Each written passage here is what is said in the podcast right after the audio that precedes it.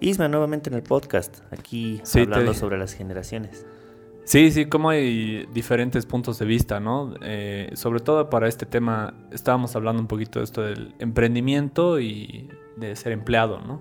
Como, nada, yo en algún momento me ponía a pensar y, decía, la verdad es que creo que nuestra generación ha empezado a verse, o sea, mm, movida por esta idea del propósito de vida, de hacer algo que realmente te apasiona y todo eso, ¿no? Entonces, que creo que es algo que no pasaba mucho en generaciones anteriores, o sea, era tenías que hacerlo porque tenías que hacerlo y punto, ¿no? O mm. sea, claro, y aparte las nuevas generaciones ahora bueno, con la llegada de los millennials es, no me gusta esto, me voy.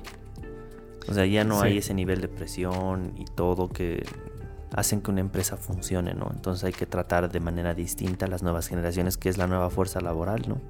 Ah, sí, exacto. No hay, bueno, tomando en cuenta, eh, bueno, en este podcast vamos a hablar todo, todo el punto de vista de alguien dependiente sí. independiente, o sea, que, tenga un trabajo fijo, que reciba todos los meses su sueldo y listo.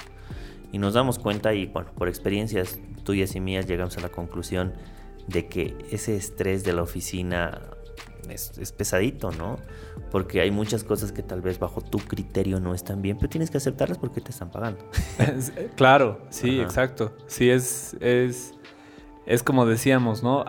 posiblemente es como que algunas personas tengan el chip de emprendedor y otras el chip de empleado. De empleado, sí. Que posiblemente a uno le puede llamar la atención y para, como dices, así, no es no estar de acuerdo y, te genera, ¿no? Cierto, cierto mm, rechazo, tal vez. ¿no? Pero por otro lado, puede haber gente que no sé, seguramente está acostumbrada, y ese chip no, no hace cortocircuito, o sea, entra en ese modo y está tranqui, digamos. Claro, justo tenía una compañera eh, en, el trabajo, cuando trabajaba en el banco, que me decía, ¿sabes qué, Teddy? A mí me gusta hacer lo que hago.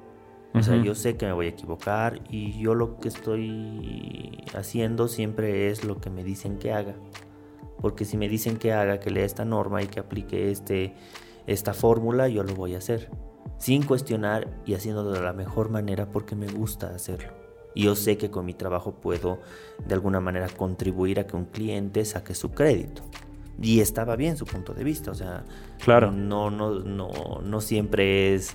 Eh, no y alguna vez yo le, le, planteé a esta mi amiga, ¿qué pasa si te ofrecen el triple de sueldo bajo, que, bajo la idea que tú tomes las decisiones? me dicen, la verdad no sabría qué hacer. Ah, o sea, la verdad no sabría qué hacer. O sea, a mí me gusta hacer, me gusta ser una buena empleada, me gusta satisfacer a mi jefe, me gusta siempre em, superar mis retos, que si en algún momento me dicen, eh, queremos más eficiencia, yo me pongo las pilas y soy más eficiente. Sí. Pero el problema, bueno, no es problema, sino que también es un punto de vista distinto. Mi amiga está acostumbrada con el chip de ser empleada y es feliz siendo empleada. Y no, es, no tiene nada de malo, no pasa nada. Sí, sí, claro. Eh, y bueno, efectivamente se necesita gente, gente por un lado em, emprendedora y por otro lado gente que le guste ser empleado porque así funciona el así sistema. Funciona el sistema, claro. ¿No? Em, pero claro, es lo que tú me decías, a veces, claro, como emprendedor dices, yo eh, haría otra cosa, ¿no? No me parece esto. Y y nada, bueno, esto de, esta idea de tu, de tu amiga me parece interesante porque creo que me identifico, digamos, en algún punto, porque sí, a veces, por ejemplo, en un principio, cuando, nada, yo trabajaba así como empleado, vas encontrando eh, maneras de motivarte, digamos, ¿no? O sea, dices, o sea, efectivamente estás en un, a veces en un piloto automático, ¿no? Todos los días y dices, a ver, ¿cuál va a ser mi motivación? ¿no? Como mencionabas en algún momento, dices, quiero ascender, ¿no? O quiero lograr, nada, diferentes, mm, estas diferentes metas, ¿no? Como dices, para satisfacer las necesidades del cliente, de mi jefe, de la empresa, digamos, ¿no? Te pones la camiseta y demás. Pero ya como, como emprendedor es también es otro, es otro mundo, realmente, ¿no? Porque, como dices, estás expuesto a la incertidumbre, ¿no? O sea, em, es nada, tomar las riendas y empezar a, remarla, ¿no? Y, y, nada, la verdad es que es bastante incierto, ¿no? Te acostumbras también a ese modo, lo que decíamos, ¿no? Entras así como, allá estás acostumbrado ya que un cliente ponte te rechace, otro cliente sí, a empezar a moverte de esa manera. Pero sí, o sea, por ejemplo, tú, bajo tu experiencia, ¿cómo, cómo sientes, digamos, este chip del emprendedor, digamos? Eh, bueno, en realidad me di cuenta desde el inicio que entré a mi anterior trabajo que no me gustaba. Ajá. Mm, era consciente de que no me gustaba hacer todo el tiempo lo mismo y que no valoraba mi criterio por más de que mi trabajo tenía que tener criterio. No lo valoraban. En general decían, no, tienes que hacer esto porque es así, porque así dice la norma. Y bueno, yo decía en algún momento, cuestionaba, ¿no? Y decía, ¿por qué no lo hacen de manera diferente? Y esta opción. Y dicen, no, siempre lo hemos hecho así y algo que no está mal y que siempre nos ha funcionado no tiene por qué cambiarse. Sí. Pero en mi cabeza era, Dios, si yo en un mercado un mercado en micro, en, pequeña magnitud, estoy identificando que ciertas acciones van a tener su repercusión, ¿por qué acá yo como empleado no puedo tomar ese, ese nivel, o sea, ese, llegar a ese punto gerencial? Y me di cuenta que por más de que ascendiera incluso una gerencia, siempre alguien va a estar encima de mí diciendo qué es lo que tengo que hacer. Y eso me frustraba. Yo tenía una mentalidad completamente distinta a esta mi amiga, que me decía, a mí me gusta que me digan qué es lo que tengo que hacer. Me encanta que en algún momento yo pueda mejorar y optimizar y, me poner como reto de que ahora tengo que ser más eficiente, de que ahora tengo que hacer mejor el trabajo. Entonces, eran mentalidades distintas. No es que sean malas, sino que son diferentes. Sí. Entonces, mm, bueno, con el, a lo que quiero llegar es que no hay algo bueno o malo. Si emprender es bueno o malo, es depende. Depende de qué es lo que te hace feliz. Pero yo considero que si estás en un trabajo que te hace infeliz y que no te sientes a gusto y que no encajas en el perfil, es mejor que lo dejes y que emprendas. ¿Qué es lo que pasó cuando yo, yo, dejé el banco? O sea, la verdad fue como que un alivio porque decía, bueno, ahora yo estoy tomando las riendas de, mi destino en general. Si me va mal, es por mi culpa. Si me va bien, es por mi culpa. Allí no, hay, no hay llorar por la leche derramada ante un jefe porque te has equivocado en colocarle mal un reporte.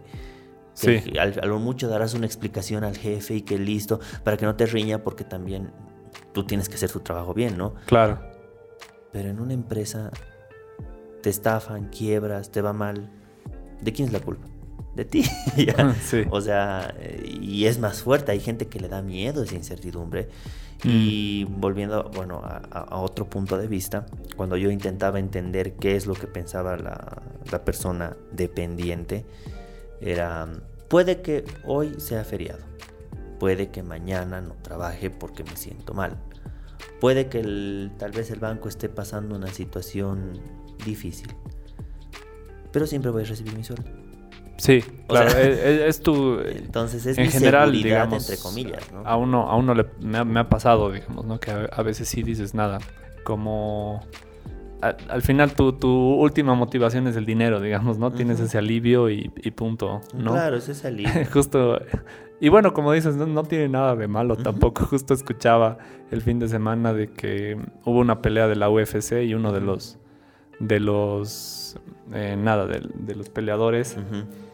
Eh, en las conferencias de prensa decía abiertamente, ¿no? Ah, algunos pelean por legado, otros pelean por, por, por nada, por, por, la competitividad, otro... Yo peleo por la plata. La verdad es que peleo solo por el dinero, porque mantener a mi familia. Claro. Y punto. O sea, él decía, la verdad es que legado, ganar, perder... Yo solo quiero pelear para ganar dinero y punto. Claro. Entonces también no está nada... No, está mal, digamos, me parece bien. Obviamente, si sea moralmente correcto o incorrecto, yo creo que cada persona no se equivoca adrede, ¿no? Y si sabe y si ese es su punto de vista, está bien. Pero lo que queremos hacer entender a la audiencia en general, bueno, y a las personas que nos escuchan, es mm, estén en un lugar donde se sientan felices. Y si ven de que, de que no encajan en un trabajo dependiente, emprendan. ¿Qué es lo peor que pueda pasar? Que quiebren, pero no, no están muertos, digamos. O sea, sigues teniendo vida, sigues aprendiendo tus errores y puedes volver a empezar. Sí, ahora. Justamente tú me decías, o sea, yo me, acuerdo lo que me comentabas, ¿no? De que en algún momento, en algún trabajo, me decías, después del mediodía viejo, así ya, así, ya no daba, digamos. Claro, ¿no? sí. Pero uno se da cuenta de que ahora que tú has emprendido, tienes todos estos proyectos eh, encaminados, cada quien tiene habilidades, ¿no? Sí, únicas que puedes explotar al máximo. Y si realmente tú emprendes y aprendes a sacar el jugo, esas habilidades, estás hecho. Claro. O sea, porque efectivamente, como dicen, o sea, si pones a un pez a escalar un árbol, el mono siempre le va a ganar, ¿no? Claro, o sea, no. sí, sí, sí. eh, es encontrar eso, ¿no? De realmente no estar haciendo algo que va con- en contra, contra de, de lo que- tus de- habilidades. de tus habilidades, de, de- de todo tu potencial. Buenísimo. Sí, en el tema, bueno, en el siguiente podcast ya vamos a hablar del punto de vista de un independiente. Sí, buenísimo.